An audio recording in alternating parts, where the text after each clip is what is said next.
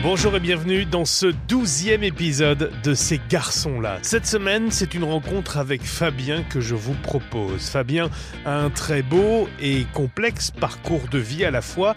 Après une enfance un peu solitaire, Fabien est passé par des études de droit, un passage d'un an en exil en Angleterre et puis il s'est orienté ensuite vers le secteur de l'aérien à son retour en France. Fabien a vécu de nombreuses histoires d'amour, dont une l'a amené à pratiquer le chemsex, c'est-à-dire le sexe sous produit, sous drogue, une période compliquée de laquelle il est sorti avec beaucoup de volonté.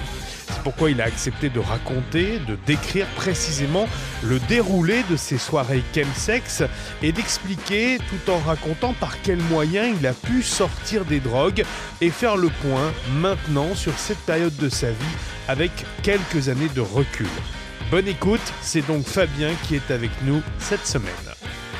Bonjour Fabien. Bonjour. On va remonter le fil de ta vie. Quel est le plus ancien souvenir que tu aies de ton enfance? Le plus ancien souvenir de mon enfance. Je devais avoir 5 ans et euh, j'étais avec ma famille, c'était Noël. Et euh, c'était le soir de Noël. Et euh, quelqu'un toque à la porte. Et figure-toi que c'était le Père Noël. C'était le Père Noël qui était venu. J'ai été terrorisé, je me suis caché sous le canapé. Et mes frères aussi ont crié, ont hurlé à la mort. Je me souviens très bien de ces péripéties. Et, avec le temps, je suis un peu déçu parce que quelqu'un a voulu nous faire une surprise et faire venir le Père Noël à la maison. Et finalement, on s'est retrouvé terrorisé euh, sous le canapé, quoi. Pour euh, un peu extrapoler la chose, euh, c'est marrant parce que je, je suis quelqu'un qui n'aime pas les surprises. Ah J'aime bien quand c'est prévu. Je n'aime pas.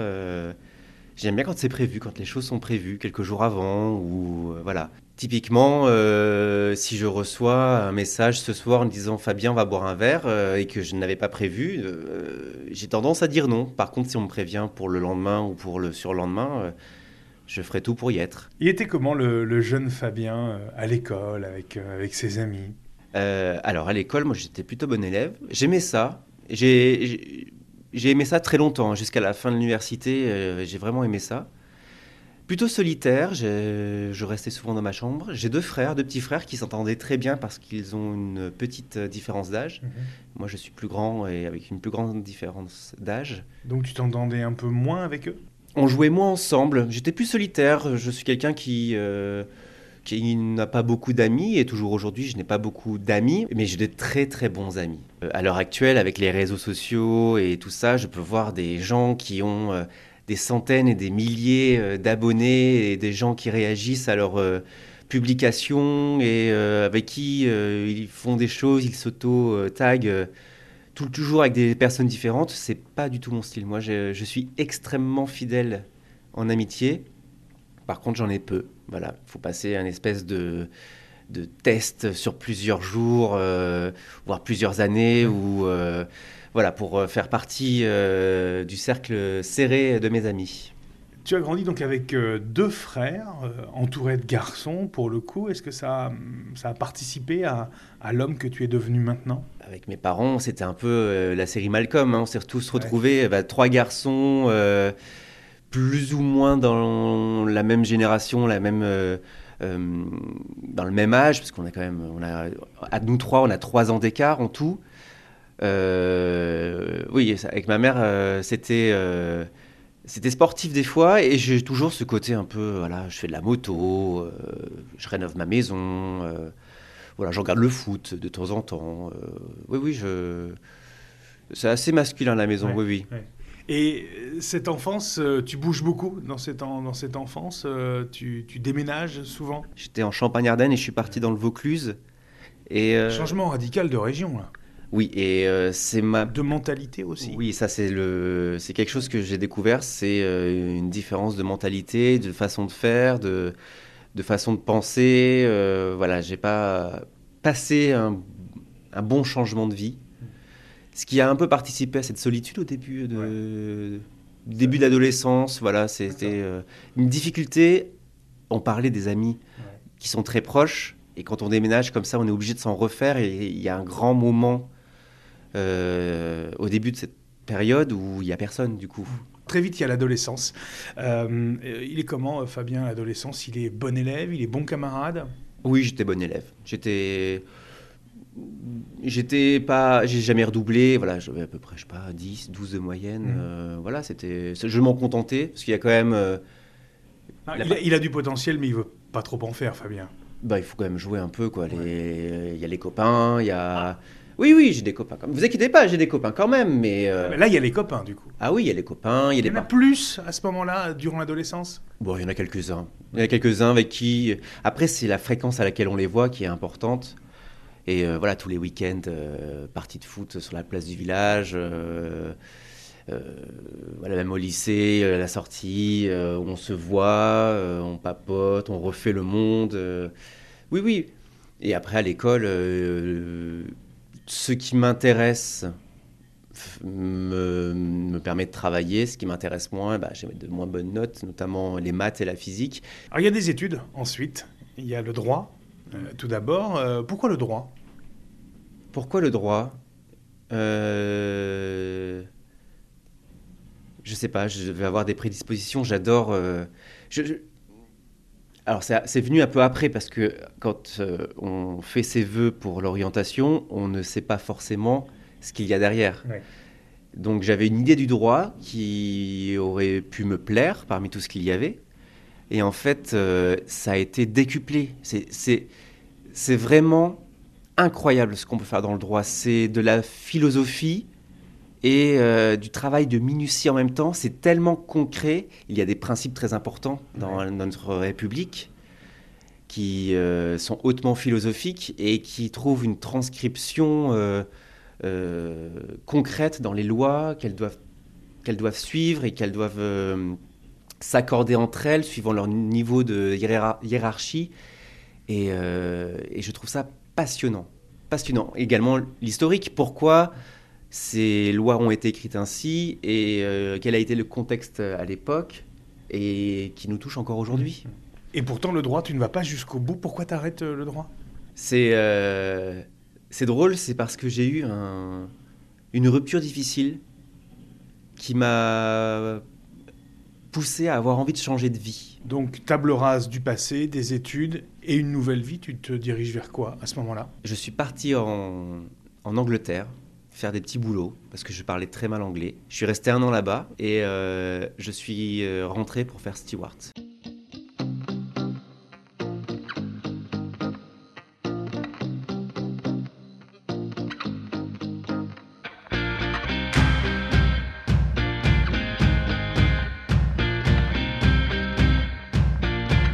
Autre euh, point important dans, dans, dans ta vie, c'est ton orientation sexuelle. À quel âge tu commences à regarder les garçons? J'ai commencé assez tard, je pense. Tu as des souvenirs de, moments, d'instants précis où tu te dis tiens, là, tiens, je, je le regarde lui, pas elle? Ça a, dû, ça a dû commencer vers la sixième. Il y en avait un qui me plaisait. Mais euh, à l'époque, c'est pas quelque chose euh, qu'on qu'on traduit comme de la sexualité qui va devenir permanente.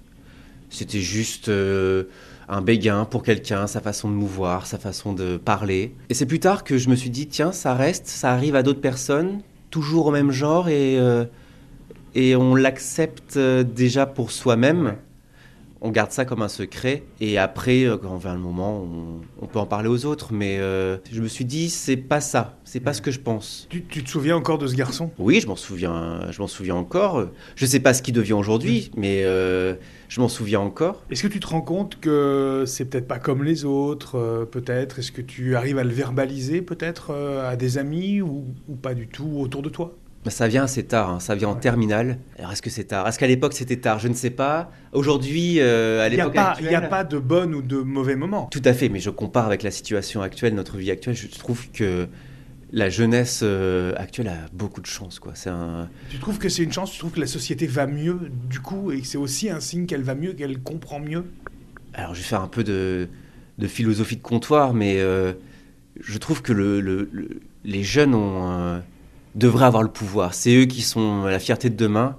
Et euh, on a très souvent tendance à les rabaisser, à les juger comme euh, inaptes à penser, à, prévoir, à, faire leur, euh, à, prévoir la société. Et je trouve que c'est eux qui, qui sont la société de demain. Et la gestion, alors les échos que j'en ai et ce que j'en imagine, parce que je ne suis plus au lycée, mais j'ai l'impression qu'en règle générale, c'est un truc de fou, quoi. Aujourd'hui, c'est un truc de fou. Ils s'assument sur les réseaux sociaux, ils s'assument dans la cour, ils s'assument dans leur vie quotidienne, quoi. Oui, c'est exactement ça. C'est très bien.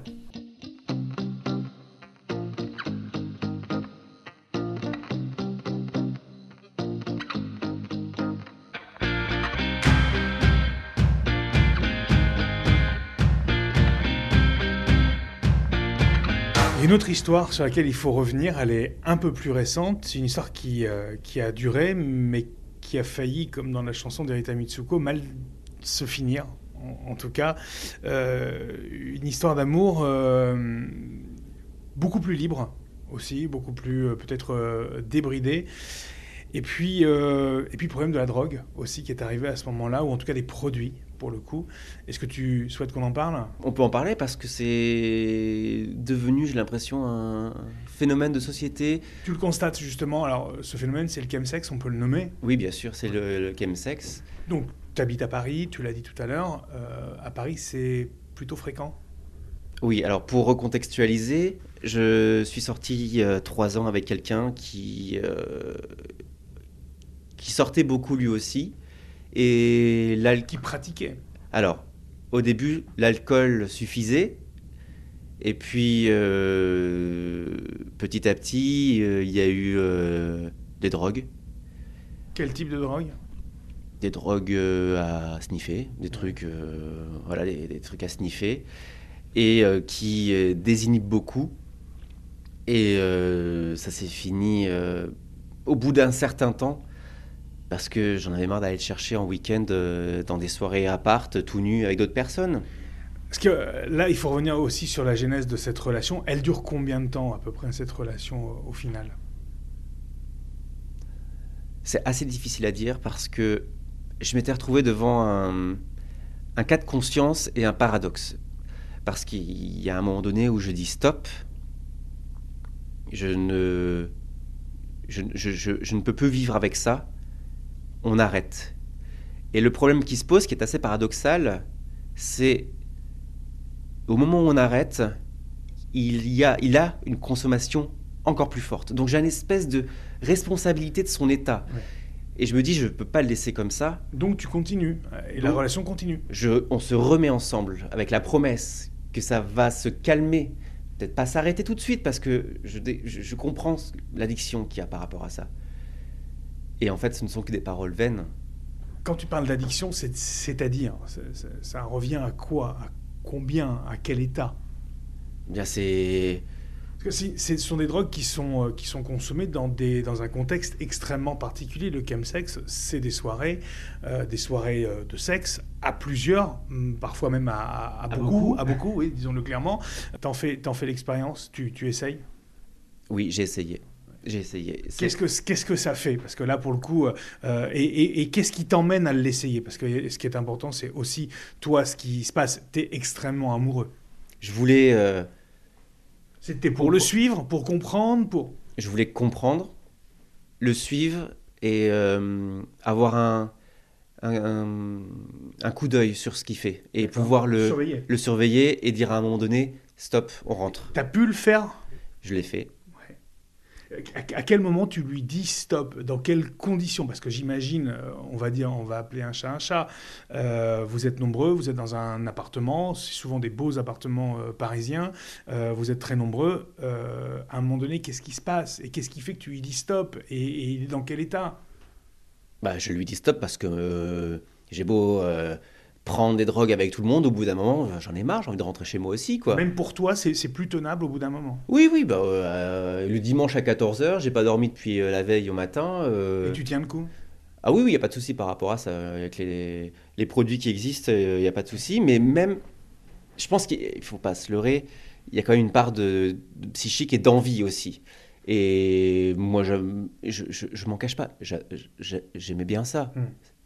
Franchement. Oui, tu, n'as pas. Euh, il y avait vraiment une, on va dire une addiction, il y avait un plaisir quand même. Mais c'est quelque chose de, dingue. Je le dis, enfin, si on veut faire de la prévention sur l'utilisation des drogues, il faut juste commencer par dire, si vous prenez des drogues, vous, vous allez kiffer ça. C'est là le problème. C'est là le problème. Alors, c'est un peu le remarque que je fais par rapport à moi, c'est que moi, j'ai commencé, j'avais une vie active, j'avais aux environs de 30 ans, je sais euh, dans quelle direction je veux mener ma vie, et j'ai pas forcément envie de faire ça tous les week-ends. C'est-à-dire qu'en fait, ce que tu es en train de nous dire à travers ça, c'est que globalement, ce qui te faisait rester dans des, on va pas dire dans des normes, mais en tout cas dans des proportions euh, convenables et dans un état à peu près convenable, c'est justement le fait que tu aies une vie derrière extrêmement stable et donc un travail. C'est exactement ça. Et c'est un peu le problème pour, euh, je vais stéréotyper un peu, mais le jeune qui arrive à Paris pour ses études à 18 ans, qui découvre ça, euh, qui n'a pas la maturité nécessaire et un cheminement de vie encore bien établi pour pour mener sa vie à bien, ça j'en ai vu et ça se voit encore, il tombe très vite, très vite il tombe là-dedans. Et après ça amène des questions financières, comment payer, parce que c'est quand même un budget. Hein. C'est cher justement, allez vas-y, c'est cher? La soirée? Je parle de la soirée, je parle pas parce que consommation. Oui, parce que la soirée, enfin, on a le pochon, mais on le prête à des potes, ou alors il y a des potes qui on, a, on a, le pochon, c'est quoi? Bah, C'est le petit euh, sachet plastique avec les produits. Ouais. Ça coûte à peu près 30 euros. Après, d'autres ramènent, euh, on en prête. Donc, je ne peux pas calculer en termes de consommation, mais en termes financiers, entre 50. Allez, 50 euros pour quelqu'un d'occasionnel, c'est très bien. C'est un week-end, ça, 50 euros, c'est la soirée. Oui, et là aussi, le problème, c'est que pour 50 euros, on peut passer une soirée de malade, chose qui est plus chère si on va en boîte à Paris. Hmm. On dépense plus euh, dans une boîte à Paris. Très simplement, un cachet d'exta à Paris, ça coûte le, prix d'un verre. C'est 10 euros. Oui, sauf que, alors attention, sans parler de boîte de nuit, mais là, pour le coup, sur des soirées privées, mais euh, le but, il n'est pas de danser. Là, il y a clairement une activité, enfin, ou en tout cas, c'est porté autour des relations sexuelles multiples. Ce que tu n'as pas forcément en boîte de nuit. Mais pourquoi on va en boîte de nuit? Oui, bien sûr, mais là, du, coup, il n'y a, pas la danse, il n'y a pas tout ça. L'idée, c'est là, là, on passe directement à, l'acte sexuel, là. Ah et, bah, de multiples fois. Ah bon, ça franchit de toute cette danse euh, du corps.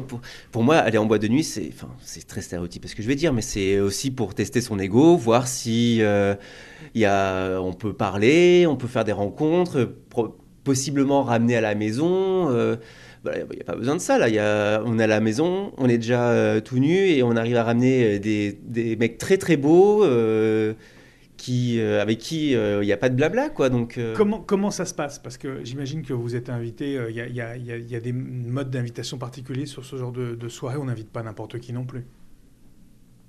Tout se fait. Bah, au bout d'un moment, quand il est 6 h du matin et qu'il y a un œil qui dit merde à l'autre parce qu'on est trop haut. Euh, Quand tu dis trop, ça veut dire perché. Hein. Oui, trop perché.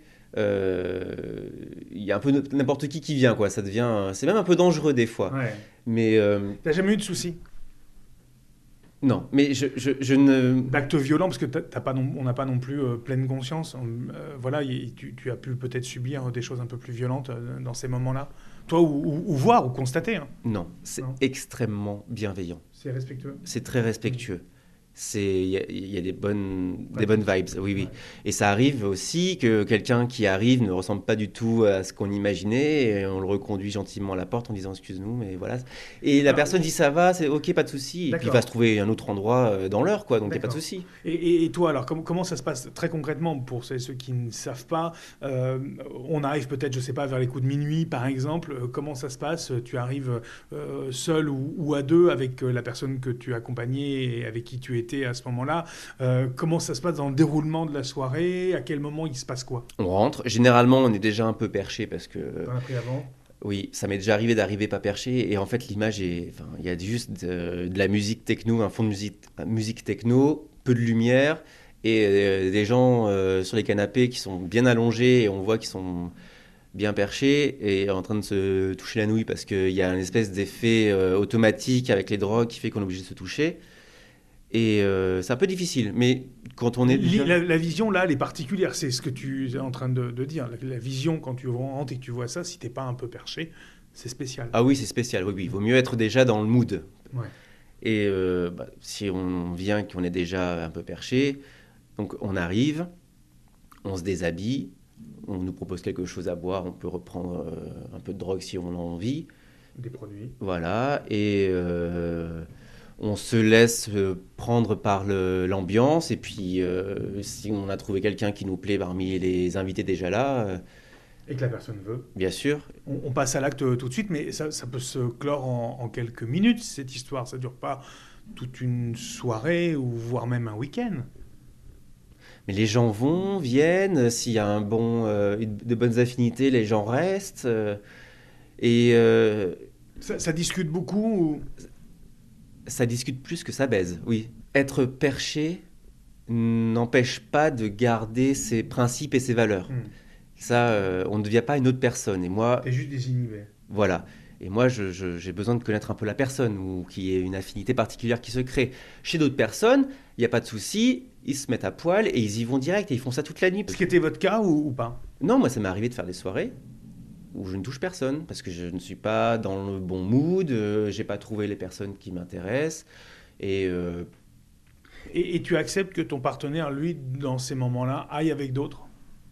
Oui, oui, oui, je suis là, ça me dérange pas, oui. Qu'est-ce que tu fais pendant, tout- pendant ce temps-là euh? Bon, je discute avec d'autres personnes, euh, je surveille un petit peu, même ça sans. te fait, ça te fait- ça te- allez, euh, parlons avec le cœur, ça te fait rien? Ça m'excite. D'accord. Voilà, si, si, ça m'excite. C'est quelque chose de. Quand c'est contrôlé comme ça, moi, ça, ça, me, ça très bien. Parce que t'as- là, tu as encore le, le sentiment d'avoir le contrôle. Exactement. Hmm.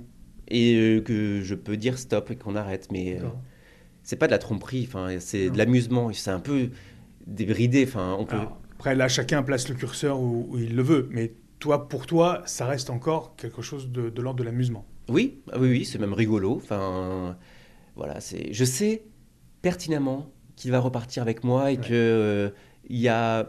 Ça ne, ça ne nuit pas tout de même à votre sexualité après ou entre ces, ces soirées-là? Alors, c'est quelque chose que j'ai remarqué après parce que, pour euh, être euh, complet sur la situation, j'ai fait ça quelques temps. Et au bout d'un moment, je me suis dit qu'il fallait arrêter. Je, je, je me suis vu descendre un petit peu quand même. Et, et ça prend la vie. Enfin, au bout d'un moment, ça, ça vous fauche, quoi. Ça vous prend. Et je connais. Ça- Quand tu dis ça prend la vie, c'est quoi? C'est-à-dire que l'unique préoccupation, c'est ça? C'est. euh, Ça devient le centre de Bah, pour certains, c'est ça tomber dedans. C'est-à-dire que. C'est pour ça que je dis, et j'ai disais tout à l'heure, c'est un truc de malade. C'est vraiment bien. Et le problème, c'est que quand c'est bien, on a envie de recommencer. Ouais. Et on recommence encore. Alors, quand on a un peu les, les- la tête sur les épaules, comme moi, comme je disais à 30 ans, avec le boulot, euh, un cheminement de vie, on fait attention. On se dit, oui, oui, bon, on va faire ça de temps en temps, une fois tous les deux mois si on a envie, ou une fois tous les mois. Ou... Et il y en a d'autres qui ont adoré ça et qui vont recommencer tout de suite.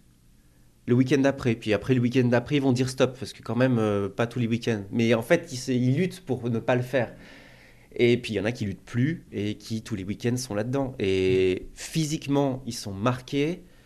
Socialement, tout tourne autour de cela pour eux maintenant. Donc extrêmement difficile d'arrêter si d'aventure ils avaient envie d'arrêter.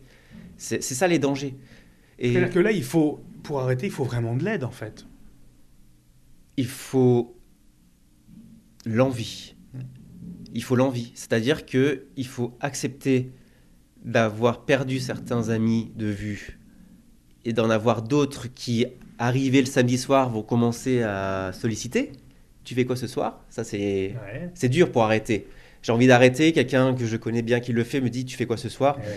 Il faut arriver à dire je ne suis pas dispo et c'est quelque chose de très difficile.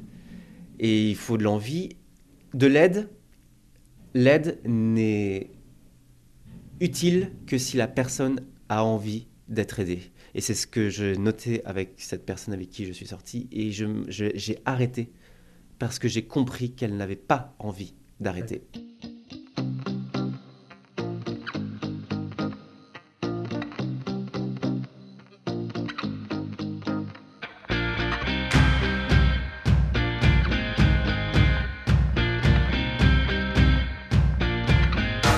Toi t'en sors Parce que là, il y a deux choses qui s'entremêlent. Il y a une histoire sentimentale, difficile, où euh, il y a beaucoup d'amour, il y a beaucoup de sentiments, il y, a y a un attachement très fort. Et puis il y a les produits qui sont là par-dessus. Donc j'imagine que c'est encore plus compliqué de se détacher de tout ça. Je me suis mis des dates. Je me suis dit, raisonnablement, une fois tous les deux mois, c'est très bien. C'est, ça a une incidence relative sur ma santé. Ça a discuté, mais Ouais. pour moi, c'est ce que je me suis dit. Et euh, c'est, ça ne me prend pas toute ma vie et ça reste un hobby. Ouais, Donc quand je le fais une fois, t'attends. J'attends. Et je me mets une date. Je C'est c'est- c'est aussi comme ça que- Mm. qu'on qu'on arrête, c'est-à-dire en disant je l'ai fait fin janvier, je peux le refaire début avril. Oui, d'accord. Donc je prends le week-end du 1er avril et chaque week-end, parce qu'on a envie, Ouais. on se dit non, il reste Il 5 reste deux- semaines, il reste deux semaines. il reste 3 trois semaines. Voilà, etc. exactement. À l'heure actuelle, là maintenant, euh, ça fait euh, plusieurs années, deux ans au moins que, que c'est terminé. Euh, T'en es où? On fait le point maintenant, à date, sortie de tout ça. Comment ça va? Ça va. Je suis en couple depuis euh, quelques temps. On a acheté un beau pavillon euh, en banlieue parisienne. Voilà, j'ai deux lapins et, euh, et je m'amuse bien. C'est euh, c'est la belle vie. C'est bien. Et et t'as pas senti de manque, de douleur physique de- Si, bien sûr. Bien sûr. J'y pense. Et, et- et alors, au-delà de tout ça, il y a aussi euh, la sexualité dans ces, dans ces soirées-là, parce qu'il y a les produits, bien sûr, et là, il y, a un, y a un- il y a un attrait, il y a un effet de manque, mais il y a aussi l'attrait de ces soirées-là, où lorsque les produits sont consommés. Donc, du coup, comment ça se passe aussi? Je. Alors, ça va être horrible de dire ça, mais je ne sais pas si vraiment j'ai été addict aux produits. Je ne peux pas dire si j'ai été addict aux produits ou addict à la soirée. Ou Ça- addict aux garçons Voilà. Sachant quand même que je ne pouvais pas faire ces soirées sans être euh, drogué de cette façon-là et que je ne pouvais pas avoir du sexe sans être drogué. Donc les deux sont un peu... Je ne pouvais pas faire l'un sans l'autre en fait. C'est pour, ça que on- là, je te demande un point à date maintenant, quelques années après. Comment ça se passe? Est-ce que tu as pu reprendre une vie normale, quasi normale? Est-ce que non encore il y a des séquelles? Il y a des choses qui restent, il y a des choses qui sont marquées, il y a des envies? Bien sûr, il y a toujours des envies, bien sûr. C'est... euh, Je suis avec quelqu'un qui... euh, à qui j'ai pas envie de faire de mal. C'est quelqu'un de très bien. Et euh, j'ai mis de côté cela. D'accord. Par amour. par amour. Après, je me pose la question, si demain ça s'arrête, est-ce que c'est pas la première chose que je vais aller faire? Sachant qu'il y a une espèce de recherche de confiance en soi, qui revient au début de ce qu'on disait, qu'on retrouve dans cette soirée-là, parce qu'il y a des, des- des personnes, des canons, il y a, il y a- il y a des personnes absolument magnifiques. Je Donc tu veux dire que si, si, si- si l'histoire s'arrêtait et dans ces moments de fragilité, pour te rassurer, tu pourrais repartir vers ce type de soirée et vers ce type de consommation de ces drogues-là? Oui, c'est un risque. C'est un risque. Euh, Et pourtant, tu parles de risque. Alors, tu pourrais essayer de le maîtriser, puisque il y, a- il y a une notion de peur dans ce mot-là. C'est quelque chose que je pourrais maîtriser. Alors, ça va être extrêmement prétentieux, mais je ne pense pas faire partie du gars qui va euh, foutre sa vie en l'air pour ça. Mm. Même si j'en ai vu, c'est un peu prétentieux de dire ça parce que j'en sais rien. Ça se trouve, euh, je peux aller très bas et perdre mon travail, perdre mes amis et faire ça que le week-end. Mais ça a duré quand même bien deux ans à faire ça avant. Et euh, j'ai su mettre des limites. Mm. Et je pense que c'est important de mettre des limites sur ça. Et je vois trop, trop de gens qui euh, n'ont pas mis les limites et qui sont un peu perdus. Et c'est horrible parce que quand on est sorti de ça, on a envie de les aider. Mais je reviens là-dessus. Si vous êtes là-dedans et que vous voulez vous en sortir, c'est à vous de vous en sortir. J'ai vu trop de gens demander de l'aide à d'autres personnes. Ces personnes se sont pliées en quatre pour les aider. Et derrière, ça n'a pas suivi. Ça n'a pas suivi. C'est un manque de conviction, un manque d'envie. Et il faut déjà se poser les bonnes questions pour arrêter ça.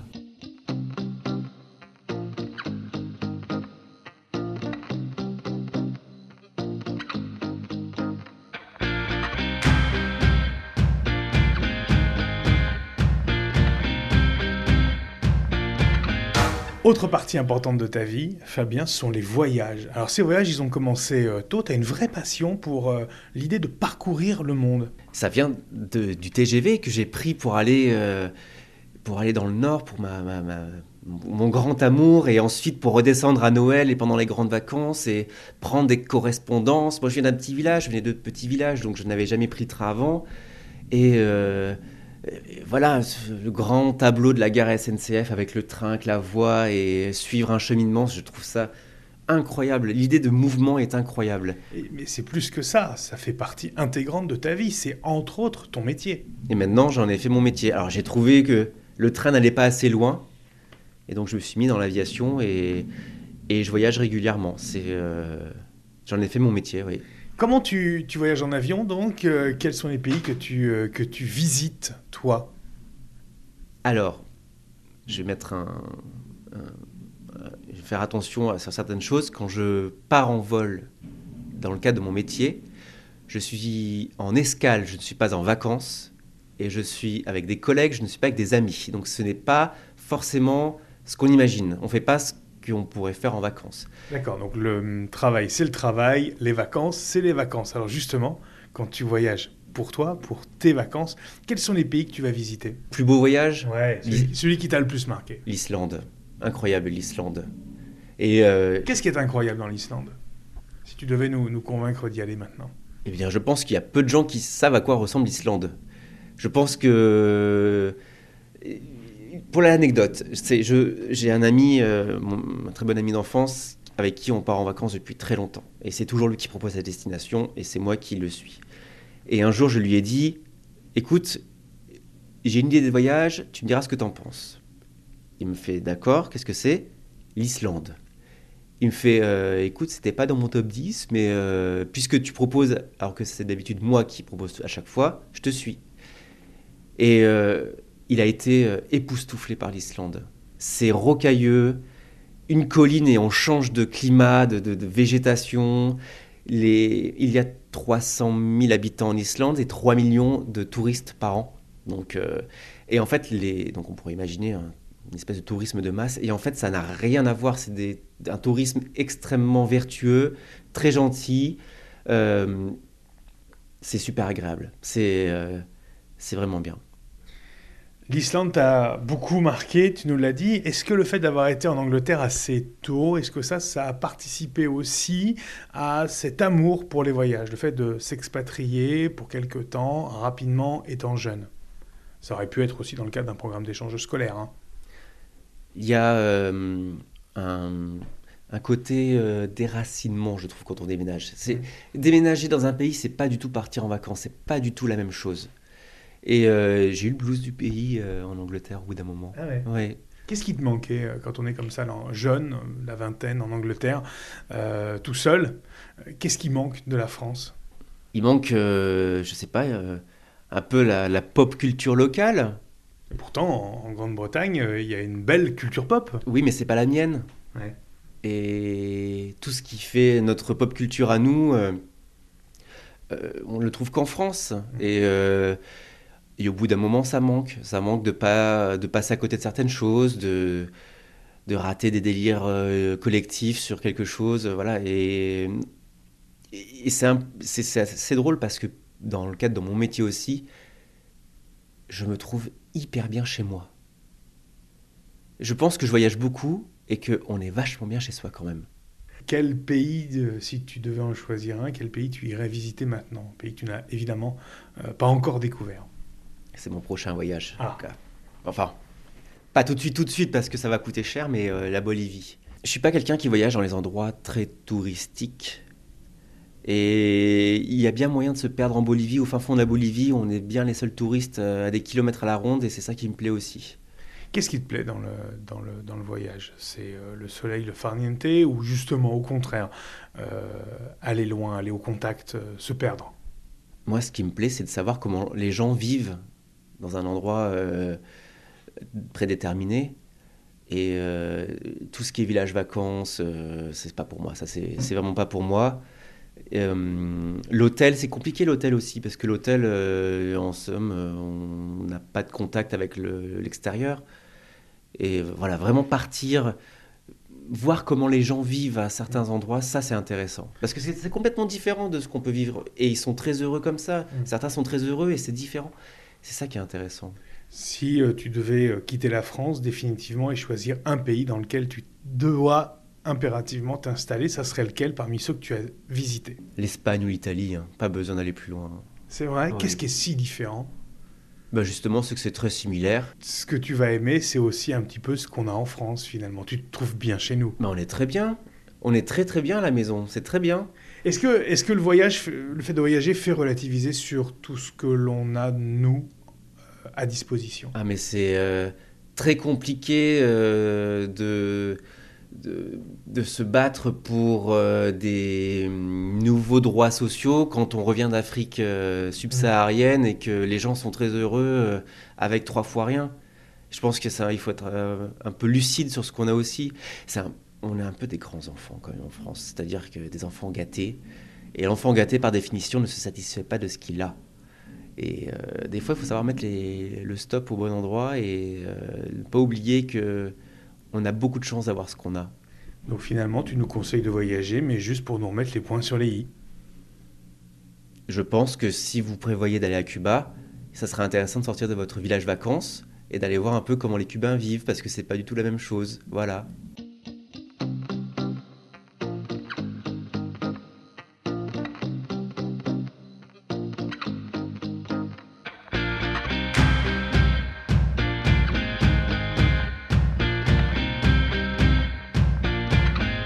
En a parlé brièvement tout à l'heure. Autre point important dans ta vie, c'est les jeux, et notamment les jeux vidéo. Tu commences à quel âge les jeux vidéo? Oh bah, J'avais la Mega Drive, le best-seller euh, de toute génération Y. Tu es de la génération Y? Je suis la génération Y, oui. Comment tu la qualifies, cette génération Y? Elle est pas mal. Après, euh, chaque génération va se trouver euh, la meilleure. On est à cheval sur euh, deux sociétés, celle d'avant Internet et celle d'après Internet. La X et la Z. Exactement.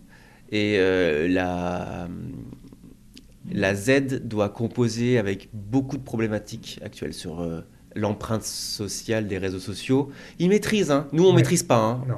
Nous, on maîtrise pas encore. Hein. et euh, ce qui arrive régulièrement, c'est qu'on ressorte des, lapins sur euh, un Twitter qu'on a envoyé il y a trois ans. Enfin voilà, c'est des histoires qui arrivent très, souvent dans les, dans les journaux. Eux savent gérer leur image sociale, mais c'est une forme de pression assez difficile, je trouve. C'est assez difficile pour eux. Nous, on, a vécu avant et on a vécu le truc aussi. Ça nous permet d'avoir euh, la liberté de sortir encore, de pouvoir en profiter, et en même temps euh, la joie de profiter de la, société actuelle aussi, qui est une belle société, si on en fait quelque chose de bien, si on arrête de, cracher son poison sur Twitter, je pense que ça peut être de bons outils, les, réseaux sociaux. Tu, tu, regrettes un peu ça, finalement, cette... Cette, cette, ce déferlement de, de, haine sur les réseaux sociaux avec lesquels la génération qui est la tienne n'est pas née? Je, Pourtant, tu, tu, es sur Twitter, tu es sur les réseaux sociaux. Euh, je suis pas sur Twitter. J'ai un compte Twitter, mais je ne poste rien. Je regarde que des choses très précises sur Twitter. Et, et c'est un peu horrible, mais il suffit de regarder n'importe quoi sur Twitter pour trouver un commentaire au bout d'un moment qui part euh, en live complet. Et euh, je pense qu'il y a la liberté d'expression en France et il y a la liberté de fermer sa gueule aussi de temps en temps. Et le problème dans notre société actuelle, c'est que on entend aussi fort la grande majorité pensante que le petit gars qui va dire n'importe quoi. Et on va lui attacher autant d'importance. Ce qui était dans le café PMU du commerce du coin, du, village du coin, maintenant c'est en top tweet et ça a des conséquences très difficiles sur tout le monde, je trouve. Et c'est vraiment problématique. À titre personnel toujours, je pense qu'il faudrait mettre fin à hum, l'anonymat des réseaux sociaux. Je pense que si on veut créer un compte Facebook, Twitter ou quoi que ce soit, il faut envoyer sa carte d'identité et ça sera son nom et son prénom. Tu penses que c'est ça finalement la, clé d'une meilleure utilisation, d'une bienveillance peut-être, en tout cas d'une utilisation raisonnée des réseaux sociaux? Je pense à Facebook et à, Twitter puisque ce sont les deux principaux euh, moyens d'expression. Alors, je ne suis pas expert euh, professionnel dans les réseaux sociaux. Il y a des sociologues qui font ça bien mieux que moi. Mais on remarque quand même que ce sont souvent les profils à pseudo qui foutent le plus la merde dans les réseaux sociaux. Ceux qui ont leur nom, leur ville et euh, beaucoup d'informations personnelles, généralement, sauf s'ils sont très cons, généralement évitent de reposter des trucs euh, nauséabonds et sans, sans valeur véridique. On va revenir sur les jeux vidéo. Oui. Les jeux vidéo qui t'ont marqué à l'époque de la fameuse Mega Drive.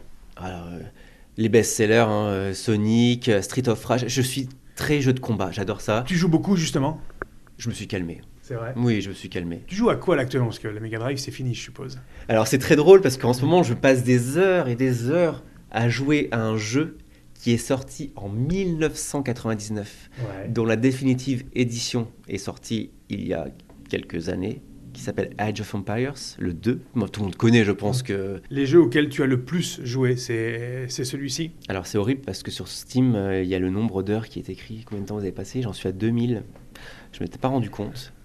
Après, j'ai dû passer d'autres temps sur d'autres jeux. Il y a beaucoup de jeux de tir, euh, de tir, de monde ouvert. euh, Call of Duty, j'ai joué aussi à Call of Duty pas mal. Il y a aussi autre chose qui fait partie de ta vie que tu consommes pas mal, ce sont les, les séries. Euh, quelles sont les séries que, que tu aimes beaucoup à regarder? Quelles sont celles qui t'ont euh, aussi marqué? J'ai aimé Game of Thrones, Ouais. j'ai pas aimé la fin. Voilà, je suis pas vraiment. euh, ceux qui n'ont pas aimé la euh, oui, je, je suis de tous ceux qui n'ont pas aimé la fin. Walking Dead, Ouais. The Walking Dead, très intéressant. The Walking Dead, on pourra reparler des dernières saisons qui sont de demi-teinte. Je n'ai pas vu encore, à l'heure actuelle, la dernière saison. J'attends encore un peu. J'ai eu l'occasion d'ailleurs euh, d'aller à Atlanta D'accord.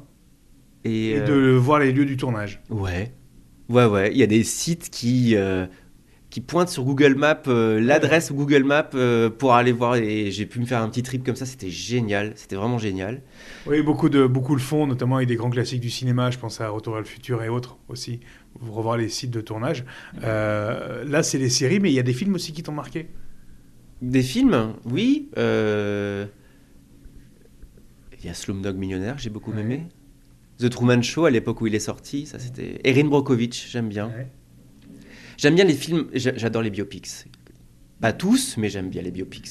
C'est marrant parce que t'as pas du tout parlé de, de, de séries ou de films gays. Bah, en ce moment, il y a Sex Education qui est euh, excellent. Mhm. J'ai encore regardé un épisode hier, ne me spoilez pas s'il vous plaît.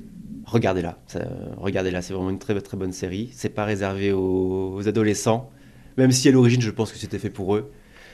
Et euh, c'est un peu trash, hein, je vous préviens. Mais c'est la génération d'aujourd'hui, ils sont comme ça et c'est très bien, je trouve. C'est quoi C'est-à-dire qu'ils montrent plus, ils parlent plus?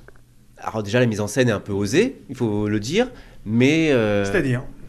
ah bah, il y a des scènes, euh, c'est quand même une sex education, quoi. C'est quand Mm. même, euh, voilà, Ouais. y a, il y a- on voit pas tout. C'est euh, sur Netflix, c'est 16 ans, je crois qu'ils ont mis, Mhm. mais ça parle de tout. Ça parle de la sexualité masculine, féminine, euh, homosexuelle, transgenre, euh, de la PrEP. Ça, c'est la première série qui parle de la PrEP, le traitement préventif contre le sida. Ça, c'est génial. Euh, ça, ça parle euh, de l'amour et, c'est super. J'ai envie de dire, c'est pas la vérité de la sexualité de nos adolescents d'aujourd'hui, mais c'est quand même plus proche que certains trucs qu'on peut trouver à la télévision quand même, quoi. Mm. Et je pense que ça, le fait, ça leur fait, ça les fait bien rire de regarder ça. Il est comment, euh, Fabien, à la maison? Casanier, C'est-à-dire? Casanier en quoi? Il n'aime pas sortir? Il préfère rester devant la télé? Ouais. Ouais. Moi, j'aime bien être chez moi. J'adore être chez moi. Pantouflard. Si on me prévient à l'avance, je sors, mais faut pas me prévenir à la dernière minute. Comment on peut qualifier maintenant ta sexualité Parce que tu es passé par euh, plein de phases. Tu es passé euh, par celle du chemsex, on, on l'a dit, tu en es sorti. Tu es passé par une phase que l'on pourrait, euh, qui était liée à ça, qui pourrait être qualifiée, je sais pas, qu'on, de mélangisme ou d'échangisme peut-être, ou de sexe à plusieurs. Maintenant, là, le jour de l'enregistrement de ce podcast, ta sexualité, elle est comment Elle se définit par quoi Par quelle pratique Elle est calme. Elle est. euh, Alors, j'en ai parlé avec d'autres personnes de ma génération qui ne sont pas d'accord avec moi. Je trouvais que j'avais une énergie sexuelle 18, 20, 25 ans qui s'estompe un peu aujourd'hui. Certains de mes amis sont d'accord avec moi, d'autres pas. Je me suis calmé. C'est du sexe tout à fait classique. Tranquille. Est-ce que justement, ressortir des sentiers battus, des normes, te manque? En fait, c'est c'est assez drôle parce que quand on fait plusieurs fois du chemsex, on trouve qu'on tourne vite en rond. Ouais. Bah oui. Normal. Voilà, donc euh, c'est peut-être pour ça aussi que je, je- je- je suis sorti relativement indemne de toute cette, euh, cette histoire parce que c'est rigolo. Franchement, c'est super drôle. Bon, la semaine d'après, c'est drôle. La semaine d'après, c'est ouais, Oui, ok. Et au bout de quatre fois, euh, bon, qu'est-ce que je fous là, quoi? C'est voilà. Je, je pourrais le refaire demain. J'ai trouvé ça super drôle. Ouais. C'est euh, sacrifier beaucoup de sa santé et de sa vie sociale pour euh, finalement quelque chose qui, à mon sens, n'est pas voilà, c'est pas fifou non plus quoi. Mm. Surtout qu'il n'y a, il y a pas de lendemain. Tu connais le principe de ce podcast, c'est le mot de la fin. Le mot de la fin, il est pour toi. Il peut durer 15 secondes, il peut durer 10 minutes, une heure. C'est un peu la version réinterprétée de la radio libre, pour le coup. Mais c'est toi. Toi, tu peux t'adresser un message à toi dans quelques années, à quelqu'un. Tu peux adresser un message à tout le monde. C'est le mot de la fin. Et il t'appartient. Tu peux dire ce que tu veux. Le mot de la fin, c'est Australopithèque.